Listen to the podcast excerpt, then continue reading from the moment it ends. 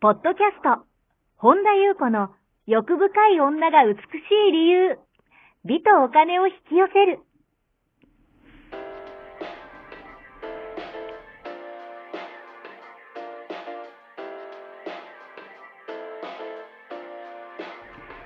ポッドキャスト、本田裕子の欲深い女が美しい理由は、1万人の女性をコーチしてきたメンタル美容研究所代表、本田裕子が、幅広い知識と自らの経験をもとに、より美しく豊かになる方法を独自の視点からお伝えしていきます。女性の本来持っている美しさを引き出すヒントや、2005年から実業家として培ってきたノウハウ、精神的、経済的な自立、自由奔放に輝きながら自分の人生を楽しむ意識やメンタルづくりについてお話をしつつ、また、リスナーの皆様の様々な悩みを解決していく番組です。それでは、本日の番組をお楽しみください。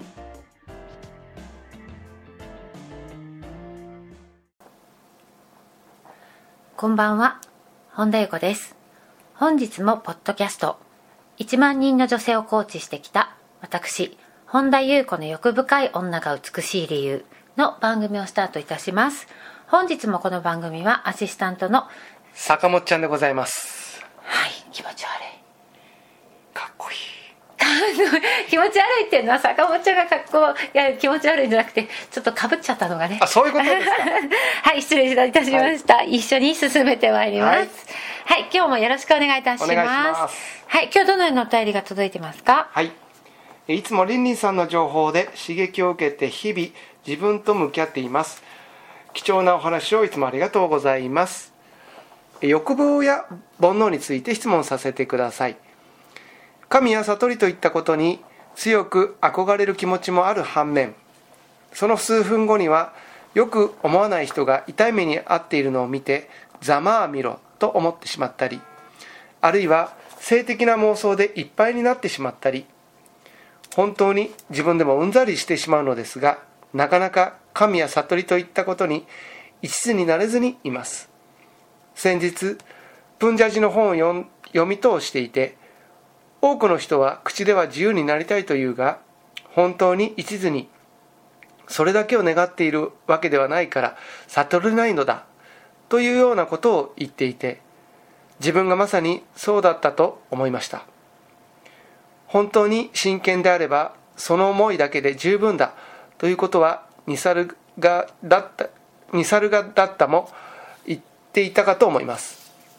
私のこうした現状はある種の過渡期としてはやむを得ないのやむを得ないことなのでしょうか。次第に欲望や人を嫌う心より自由や愛だけを願う心が強くなっていくのでしょうか。自由の実現や悟りというのはそうなった先にあることなのでしょうか？というお便りをいただいております。はい。ありがとうございます。なんか最近あのこの真剣なお便りというか結構あの心理探求してる方？はい。あの私のこの番組を聞いてくださっている方ってある意味変態だと思うんですよ。はい。だいぶですね。はい。でもあのこれあのバカにしてるっていう意味ではなくて、はい。えっと今までの自分の中の観念とかが壊れてきたりとか、はい。でその世の中の常識とかっていうのがくこう崩れていってる方？うーん。うん、でそうじゃあのそれこれも別に差別的な発言ではなくってあのそういう方にとっては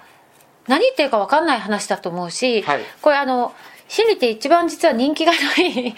んですね。すね。はい、なんですけどもあのこのような真剣なお便りっていうのは、うん。あの本田裕子個人としてではなくって、はい。あの深いところからやっぱりすごく祝福祝福ですよね、はい。なのでなんかあのーやはり私も真剣にあのー道をね歩んでもいる。これは個人的な私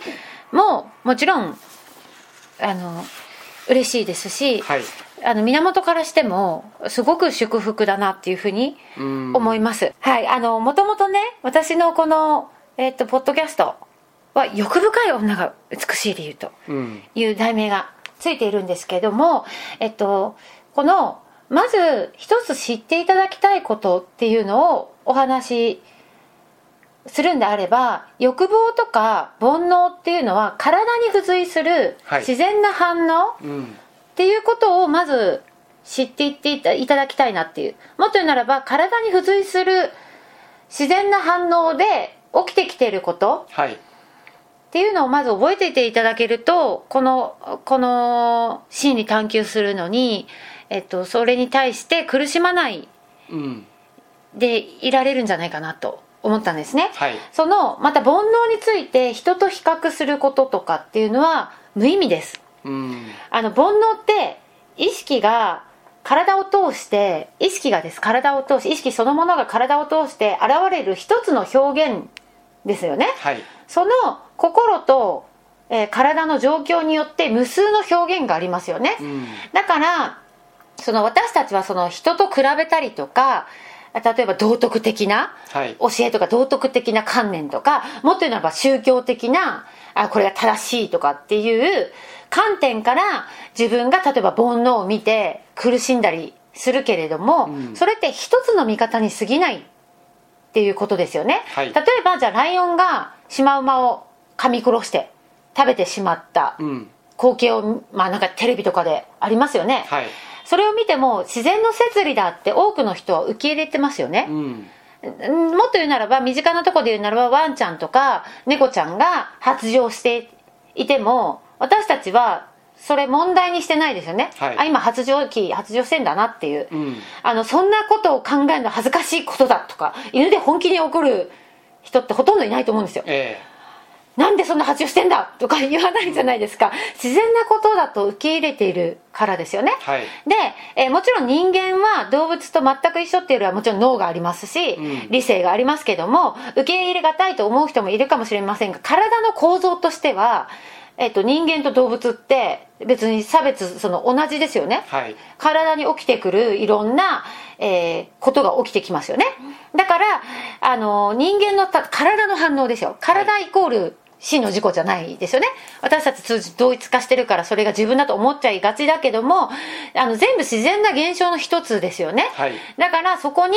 なんかそこそれ自体もなんていうのそれが見にくいとか、うん。これは恥ずかしいことだとかっていうこと自体も、まあ、ある意味一つの視点で言うならば概念でしかないですよね。はい。だけども、あのーある意味聖者たちが煩悩から解放されているっていうふうによく言われますよね、うん。それは本来の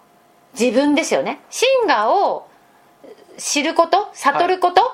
で体との同一化から自由だからうんですよね。だからその彼らは体が自分の、えーえーその本来の自分源のほんのささやかな一つの表現でしかないって知ってるから、はい。そこに執着がない。うん。だから、うん、と煩悩がほとんど問題にならない。はいその煩悩に飲み込まれていかないっていうかそれそれは一つの表現で今起きてまた泡のように消えていくってことがおあの真に分かってるからですよね、うん。だから言葉を言い換えるとその欲とか怒りとか憎しみとか、はい。何かにこう固執してずっと誰かを憎しみ続けるとかね。こう被害者意識になるとかね、うん。そういうことがないってことですよね。それが湧いてきてもそれが去っていくそれが自分じゃないってことがまあうんともしかすると人によってはそういうのが湧くのがやっぱ減っていきますよね。それってその人の心の癖とかっていう同じ、うん、回路をずっと通ってたりとかってする。それは人それぞれですよね、うん。いつもいつも同じような、えー思考回路っていうのは人それぞれだから、はい。だけど、えーその煩悩っていうのも欲っていうのも一瞬一瞬起こるべき時に起こってそのまま消えていく、それこそやっぱり泡のようなものですよね、はい。だからそこにとらわれて執着していくからやっぱ、まあ、苦しくなっていきますよね、うん。だからこの方が書いてるように、えー、と私はそのなんか過渡期としてこのやむを得ないことなんでしょうかっていうことを書かれていますけど、はい。煩悩とか、えー欲望とかが問題になるのはある意味本気で探求している人にとっては自然なことですよね、はい。だから本当に神とか悟りを求めていないなら煩悩が問題になることはありませんよね、うん。だから本当に神とか悟りを求めてるからこそ煩悩を問題にし始める自分が現れてきる。はい。だからもっと言うならば、えー神とか悟りを求める前から今までも煩悩とか欲望はあり続けましたよね、うん。だけども真剣に探求することによってそれが問題になってしまっている。はい。だけども、えー本当に求めているものがその、まあ、神聖なものとかっていうのっていうやっぱりイメージがあるから、はい。煩悩があっちゃいけないとかっていう現実を現状をまじまじと見る突きつけられることになりますよね、うん。だけども煩悩を消し去ることは目的じゃないっていうことも知っていていただけるといいかなって思うんですね、はい。だから本当に真が一体とかうん。真が実現、例えば悟りとか涅槃に行った人っていうのは、はい。えー煩悩をうん。なんていうのかな煩悩からの解放なんですよ。うん。だから煩悩自体がもはや問題でなくなる。煩悩と同一化してまみれていくと苦しいですよね、うん。でもそこを見抜いている。だから、えー普通に体にはそういうことは全部起きてきますよね、はい。だけどそれをえっ、とみんなあるからいいじゃんって自分も煩悩に生きるんだではなくて、えっとそうすると苦しいです。よ当然、うん。煩悩飲み込まれていくから、はい。ではなくって煩悩は体に起きてくる自然な現象の一つの表現であること、えーライオンがシマウマを食べるかのように、うん。それは体に起きてきて泡のように消えていくもので、はい。そそそれからの解放が起きてる。うん。っていうことに気づく方が大事なんじゃないかなと思うんですね、はい。でもっと言うならば欲望えっ、となんて書いてましたかね。次第に欲望や人を嫌うというより自由とか愛とかにその願う心が強くなっていくのでしょうかとかね、はい。えー書いてますよね。で自由の実現や悟りっていうのはそういった先にあるのでしょうかっていうのは、ん。あの確かにそういう傾向は多分あると思います、はい。それは確かにあると思うんですけどももっと言うならばあのーフォーカスするのが変わっていきますよね。そこ、はその同一化するするものが、えっと、どこにとどまっているかどこどこの、うん、と真がとやっぱりの深いところ、うん。うん真がそのものじゃないにしても深まっていけばいくほどにそこに終点が当たりますよね。もちろんそこにあるから。はい。だけどそうすると自然とそうなっていく。うん。だからそれは移行していくっていう感じですよね。だけどすごい表層なところにいるとやっぱりそこに飲み込まれちゃうから、はい。なんかこうやっぱ苦しみとかっていうのが出てくる。うん。だからあのーなんかうーんどっちかっていうとなんかこううんさやっぱりね前回これえっと矛盾して聞こえるかもしれないんですけど、はい。えっと、深いとこから言うと矛盾してないんですけど結局悟りっていうのはこうなったらこうなるんじゃないかとか、うん。えっと、条件とかを全部やっぱ超えてるんですよ、はい。でも前回はそうじゃないような話をしてますよね、でも、えっと、これは矛盾してなくってえっとえ結局やっぱりそれを行うことによって結局でも自分からいけないですよね、はい。自分からはいけないんですよ。向こうあちらから入ってくるしかない、うん。だけどもうんと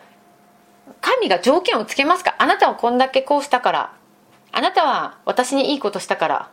っていう人間的な価値観はもちろんないのがお分かりですかね、だからそれすらも超えている。だからそういう意味では、なんかうんやっぱ全部超えてるんですよね、うん。だからもっとああじゃないといけないとか、はい。こうじゃないといけないとかなんかそれ自体も幻といえば幻想なんですよね、うん。だからこそあのー全てをやっぱり明け渡して、はい。本来の真我が全部あらわになる源があらわになった時に、うん。やっぱりその純粋さは私たちが頭で考えていたものとも全然異なりますよね、はい。私たちが頭で考えている概念で考えているこれが純粋であるとかっていうものではない。うんうん。あのだからこそ、あのー私たちの心っていうのは常に変わり続けるし体にはいろんなことが起こってきますよね、はい。例えば動物で言うならば犬とか猫で言うならば発情期が起きてきたりとかっていうの、うん。いろんなこと起きてきますよね。だけどもその、えーそれが問題ではなくてはいだからうーんもっと言うならばどこに向かうか向かうかっていうか、まあ、すでにここにあるんだけど追いがって分かんないから、うん。どこにフォーカスを向け続けるかっていう、あのー意識を向けたところ意識を向けることイコール愛であるって私よくね、はい。それもよくお話しするんですけど意識を向けたところっていうのは結局真我にに意識をずっと終点を合わせていくのかやっぱりこのコロコロコロコロ変わるそれこそ煩悩とか、欲とか自我の働きとか心と体の働きに、えーそれは自然として起こる何一つ悪いことじゃないし、はい。じゃないんだけどそれと同一化してあもうなんかこうわーって苦しみの方に行くかっていうところは大きいですよね、ん。だからそこに集中しなさいっていうことはこの方がお便りに書かれているようにプンジャジが言ってるように、えーそこの思いはい。にそこに集中していきなさいっていうね、うん。だから、えっと本読んでてね自由になりたいというが本当に一途に願ってるわけじゃないとかね、はい。あとラマナも話じゃなくて誰かのことも書いてますよね。アニサルガもあの真剣であればそれだけで十分だって、まあよく言われてますよねその方たちも、だけども、えっとま、迷わないために私たちがその探求の道で迷わないためにシシンプルに教えてくれているっていうふうに思った方がいいと思うんですね、はい。でやっぱりこれ自体もあのーやっぱり精神の私たちがもともと持っている。これは誰もが持っている。なぜなら深いところにあるものだから、えっと、マリン塾でやってる6つの資質はい。っていうのをやっぱり熟成させていくことでやっぱりそういうことが自然と起きてくる。頭で一生懸命この言葉だけを聞いてあ自分は一途じゃなくて煩悩が湧いてくるからダメなんだってあ自分はなんかそれこそねざまみろって思っちゃうとかね、あのそんな自分はダメなんじゃないかとかっていうふうなことに迷わないためにシンプルにそこにあのよく言うならばあり続けなさいっていうね。はい。キープ yourself って。うんあなたのセルフにあり続けなさいっていうねそれがよく言われているこれ例でねある方がなんか言われてたんですけどあのこれ私が言ってんじゃなくて土砂降りでワイパー、うん。もうもう土砂降りで前が見えません。いいからキープ yourself っていうことはえシンプルにそれをずっと言ってません。そこに居続けなさいっていうのを言ってる意味で一途に思いなさいっていうことを言っている、うん。じゃあ、えーその煩悩とかねそういうのが出てくると。でもそれもえっと今真剣に探求するからこそ気になってきただけであって、うん。今まで全くなかったのかっていうと今までもあったんですよ。はい。だけれどもそこに気づいたってことがすすでに素晴らしいことですよね、うん。でそれがそれいい悪いを超えてますよね。体に起きてくることだから、はい。だけれどもそれ自体を消し去ろうとするんじゃなくてそこから自由であること、うん。そこから解放されていることっていうことが大事なんであってだからまあよくそれも短縮していろんな人とかねの言葉で煩悩こそが苦しみなんだから煩悩捨てろっていうようないうような聖者もいると思うんですけど、はい。でもそれは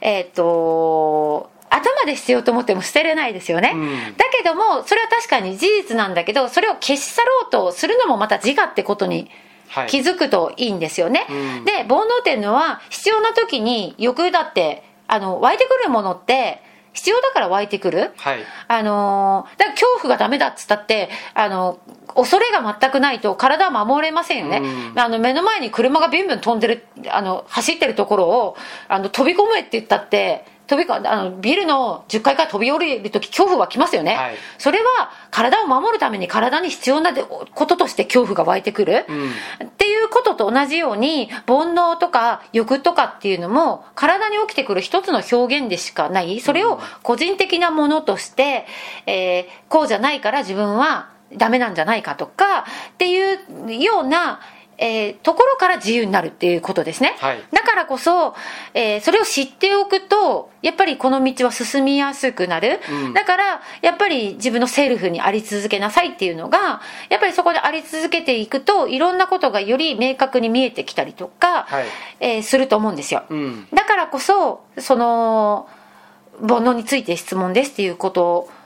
なんですけどもそのざまみろとかねなんかいろんなことが湧いてくるっていうね、でもっと言うならば、まあ、これはすごくもっと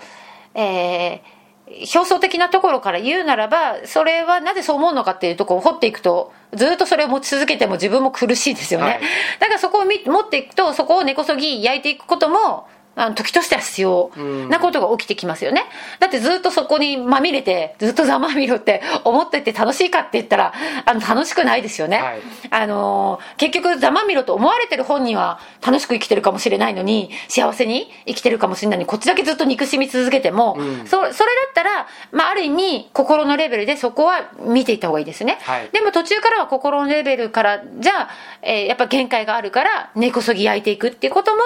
やっぱりその人の段階によっては必要ですよね。だからやっぱりこれ、この心理の言葉っていうのは、その人のやっぱ段階によって言うことがものすごく変わってくる。だからよく聞いていただけると、あの、よく対談集とかね、あの、ブッダもそうだけど、相手の段階を見て言うことを変えてますよね。うんだけど、こそのブッダの言葉だけを名言として切り取ったときに、あの、全く真逆のことを、すごい矛盾したことも言ってたりするんですよ。はいでも、えっと、彼らは、相手のどの段階にいるか、その人に今必要なことを伝えてるんであって、うんそれをやっぱり全部私たちが自分の自我として掴んで、あ、そうだよねって。オッケーオッケーって。だからブッダも煩悩はいいって言ってる時と、煩悩を焼き捨てろとか殺せとか、はいあの、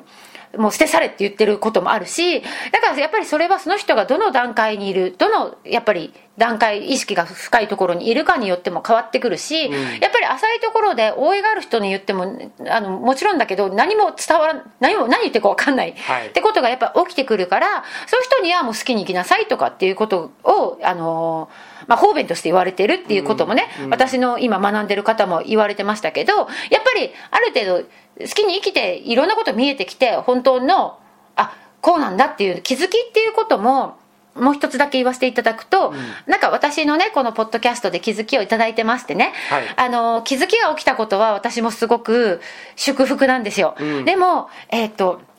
気づきっていうのは、よく考えていただきたいんですけど、内発的でしかないんですよ。うん人が気づかせようと思っても、本当に私たちっていうのは、あの、この自我っていうのは、想念の集合体みたいなものだから、はいあの、自分が受け入れることしか気づきとしてもおお気づけないんですね。うんでも、それはじゃあ、たまたま、えっと、私の話で何かを気づいたと。あの、よく私もセッションでね、気づきが起きてありがとうございますって言われるけれども、えっと、私はそういう時は私何もしてませんって言うんですけど、ただ気づきが起きたことは祝福なので、ものすごく、やっぱりそこで気づいて深く、深まっていく、余計な老いが払っていくっていうのは、全体意識に私たちが戻っていくっていうのは、もう、ものすごく喜びですよね。はいもう喜びそのものなので、やっぱ祝福っていう私もよ、あの、感動することもあります。だけども、それは本大欲の力じゃないですよね。なぜなら、その人は今まで生きて、例えば、この体として、生きてきた段階でいろんな人と出会って、いろんな体験をして、うん。その人の中に種がありますよね。はい。で、いろんな体験で、その人の中でいろんな熟成されたものがたまたま、私との話のきっかけで気づきとして起きた。うん。でもそれは私の力じゃないですよね。はい。だから結局気づきっていうのも、えー人がなんか一生懸命言って、うん。気づきなさいよって言っても気づかない人は気づかないんですよやっぱり、はい。でもやっぱり、えー自分のいるままでの経験をやっぱ生かしていくとか、うん。えー真剣に自分の内側を見ていく内観していくっていうその今まで生きてきたその人の、その、もちろん今の人生だけじゃないにしても、それで今ここで私と会った、たまたま私の話を、それも、まあ、必然として聞いた、はい。それで気づきが起きた、何かが、うん、崩壊、うん、まあ、ある意味、その、芝神的な感じで、壊れないことには常に何かを掴んでるのが自我だから、はい何言っても気づかない人は気づかない。それがいい悪いではなくて。うんだから気づきをありがとうございますっていう意味では、私もその気づきに対しては、ものすごい祝福だし、喜びだし、あもっと言うならばもう私も涙流すことあります。はいだけども、それは本田裕子の力では全くない。だから気づきを起こしたのはあなたなんですよっていうことですよね。うんだからこそ、じゃあ自分の気づきをどうやって深めていくのかっていうと、毎春毎春、やっぱり自分が研ぎ澄まして、えーいろんなことをやっぱり受け取れる。はいあの、応いを払って、ぼーっとしてると、やっぱりすぐに煩悩に飲み込まれるし、う想念に飲み込まれるし、なんかこう、やっぱり自我にとって心地いい言葉がい今、当然のように世の中に、それぐらい今、仮ユガの時代だから、それにすぐ飲み込まれていく。はいだからこそ、ブッダはぼーっとしてるんじゃないってね、うんすぐ飲み込まれるんだからって言ってるのは、まさに愛の言葉ですよね。厳しいかもしれないけど、私はそれは、あの、私はある意味そういう厳しいことを言ってくれる人の方が今はもうありがたいんですね。はいだからこそ、あの本人だってね、そんなこと言って嫌われるに決まってるじゃないですか。うんだけども、それ自体も、えーやっぱり気づきを、うん、広げていくっていうのは、ものすごいその過程が、だからその努力っていう、努力とももう感じないんです。その道自体が喜びでしかないっていうね。うんだから世の中で言われている苦行とかね、ある意味探求者っていうのも、なんか、あの、変な感じでね、言われることありますけれども、真摯に進むっていうのははい、すごくありがたいこと。うんだからこそ、そそうだからこそ、この煩悩に、にあることは今まで問題じゃなかったんですよ。うん。煩悩に飲まれてたから、はい。だけど煩悩にあることに気づいてっていうのはある意味探求者ならではのまたその葛藤が出てくる、うん。だけれどもそれは体に付随して起きてくる一つの表現ってことを知っているとまた、えーこのプンジャジとかね、まあ、パバジとかニサルガだったが言うようにキープヨセルフに集中できますよね、うん。だからこそそこにシンプルに解いてくださっているっていう意味ではそれを知ってシンプルに言わセルフはい。セルフ自分のセルフにあのとどまっていくっていうことがいいと思うんですよね、うん。だからまた何かね拾えるところがあればだから何も別に煩悩とかも欲望とかあの必要な時に湧いてくるしお腹が空けば、あの体っていうのはあの何か栄養をね必要とするから例えばそれすら素晴らしいことですよね。疲れているとフルーツ食べたくなったりするじゃないですか、はい。そうするとビタミン取ることで体は自然とやっぱり治癒力が出てきたりとか、うん。眠くなったら睡眠をとることでうんしっかりと回復できるとかっていうことがね起きてくる、うん。でもっと言うならば心のレベルで心と体のレベルで言うならばやっぱりあの愛とか感謝とかっていう、まあ、探求者の方だとそれが増えてくるけども、はい。それがイコールやっぱ免疫力になっていくんですよ。うん。あの体があるうちしか学べないんだから体体を使って私たちはこのように今体という道具をね、はい。えー使っていくっていう意味ではやっぱりあのー体があるのありがたいですよね、うん。だからこそその今ねまあいろいろこの感染とかねまたなんかいろいろありますけどもやっぱりあの回復力っていうのってイコールやっぱりそういうのもあの探求の道でふ増えていくっていうか溢れてくる。はい。だから結局はもう全てがありがたい道になっていく。もちろんその愛過程でいろんなその全てがずっと喜びに溢れてるっていうよりはその間でやっぱこういうことに気づいて、うんあの葛藤するとかなんか停滞してんなとかいろんなこと起きてくるけれどもそのまま進んでいくっていうのが本当に素晴らしいなって個人的に思います何かね拾えるとこあったら拾ってください以上でございますはい、ありがとうございます。この番組では皆様からのご質問、ご感想をお待ちしております。本田裕子のホームページ、ゆうこ本田 .com から、もしくは LINE 公式からお寄せください。はい。本日も最後までお聞きくださり、ありがとうございました。また次回お会いしましょう。